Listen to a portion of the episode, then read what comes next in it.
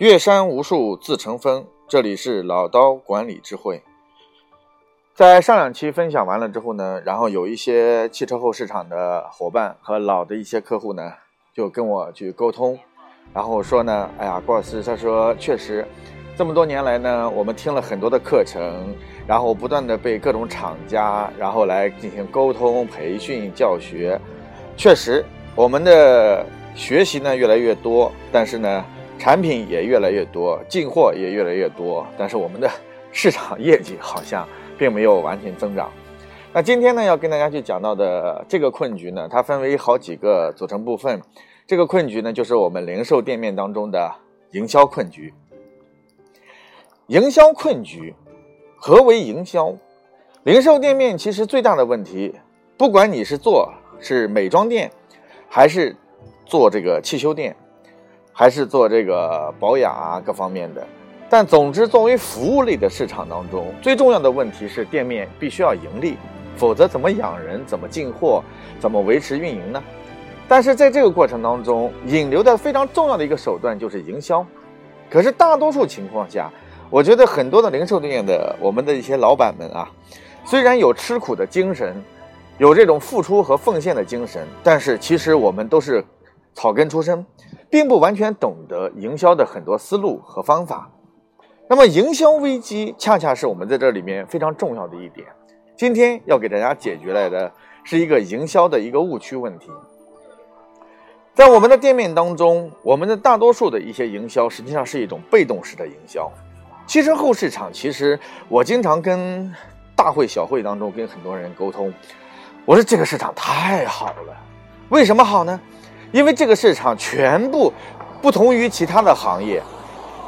所有能够到我们店里来的人，基本上都是相对来说有一定的经济基础的人。为啥？如果没有经济基础，谁会骑个自行车到我这来洗车、去贴膜、去镀膜，然后去做换油保养呢？甚至是维修呢？所以都是开着车来的。凡是开着车来的，基本上都是我们的送钱的主。但是恰恰是这个送钱的主，我们很多并不会去营销，因为营销过程当中，我们实际上都在做的是推销的动作。所以营销啊，不等同于推销，尤其是面对着我们车主当中啊，一辆车走进我们的店面，换句话来讲，全是需求啊。如果是新车，那它贴膜的需求啊，镀膜的需求啊，然后它的用品的需求啊。如果是老车，那换油的需求、换油保养的需求啊，深度净化的需求啊，然后它的每一个车子上的零件都是需要我们去提供服务，并且把它转化成钱的。可是问题就出现在这儿，大多数我们的店面当中是一种被动式的营销，也就是一种推销的手段。我们总是很渴望从客户身上和口袋里面捞点钱出来，但是这种推销恰恰是以我自我为中心的。我们并不去了解客户真正的需求点在哪里，只是知道我要把东西卖给他，我要把钱拿出来，所以我们不会去营造客户的需求啊，也不会去营造信任呐，更不去营造一种引导的氛围，反正就是简单粗暴式的，直接把产品推到客户的面前，问他你要还是不要？这个不要，再换一个产品；这个不要，再换一个产品。似乎我们的客户就跟一傻子一样，必须要从你这买东西才能够体现出他的无知一样。所以，营销的这种被动式啊，往往让我们的客户是极其反感的。呃，我曾经在这个一个店面当中啊，去洗车啊，我在坐在那儿，看着我那个学生哈，参加过我 SSD 训练的一个学生，然后在推广他的这个产品的时候呢。然后直接就是跟那个客户啊提出来一个，哎，先生，你这个要不要？这个不要，那换再换一个，要不要？啊，我都觉得我自己在那很丢人。为啥？因为当一个营销的方式变成一种很粗暴式的推销的这种行为的时候，那么我们的客户所接受的就是你的不专业，他所接受的信息就是你不知道我到底要什么，他所接受的信息就是你是很迫切的希望宰我一刀的。因此，在我们的过程当中，我们今天要给大家分享的这个所谓营销困局当中的第一个，就是营销不等同于推销，它不是一种被动化的这样的一个推销手段，以自我为中心，然后来卖。因此，我们的很多的一些店面当中啊，我们的一些导购员或者说我们的前台接待，真的没有去跟我们的客户好好的去建立起营销的联系。营销是必须要去营造相互信任作为背书的。那比如说，我跟呃汽车后产业的很多的一些从业十几二十年以上的这些大佬在一起的时候，那么我的培训不是说就一定在业内属于顶尖级的。那为什么有很多的一些业内的大佬愿意跟我去沟通交流，并且让我去接受他们的所有的一些培训项目呢？这是一样，实际上是一种信任背书的关系。所以，一个店面做得好，一定是因为他们跟客户之间彼此之间有信任背书，而营销营造的第一重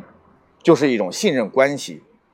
如果营造不出信任关系，那么我们的客户就不可能会长线的在你这去接受服务。那我的这个车在南京呢，经常会给这个帕博的啊伙伴们去接受这样的一个服务。那我基本上对他们非常的呃清晰，跟他们的老总关系也非常好。所以有些时候我就打一个电话给他们一个店长或者是他们的一个负责人，然后直接把钥匙给他。然后他就会告诉我一个账单是多少，我也不会去问，然后基本上就会拨给他。那为什么呢？这是一种信任背书的关系。所以营销过程当中，它是一种真正的主动式，但同时也是一种去营造一种彼此信任背书的关系。所以营造这样的一种互信关系是非常重要的。另外呢，在营销的过程当中，要营造的一种。关于我们和对方之间的需求，这种匹配和对应很重要。信任关系当然有很多种。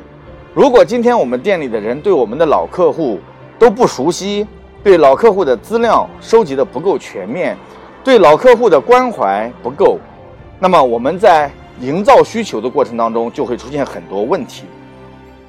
信任关系的打造一旦产生了之后，当然这里面是需要我们所有的零售店的老板。要真正的去学会自我的去革新的，你要去重视这件事情，把我们的老客户的客单量进行复购化、持续化，那就必须让老客户变成我们的忠实的朋友，并且对我们的这个店面的品牌产生足够的信任，这是非常重要的。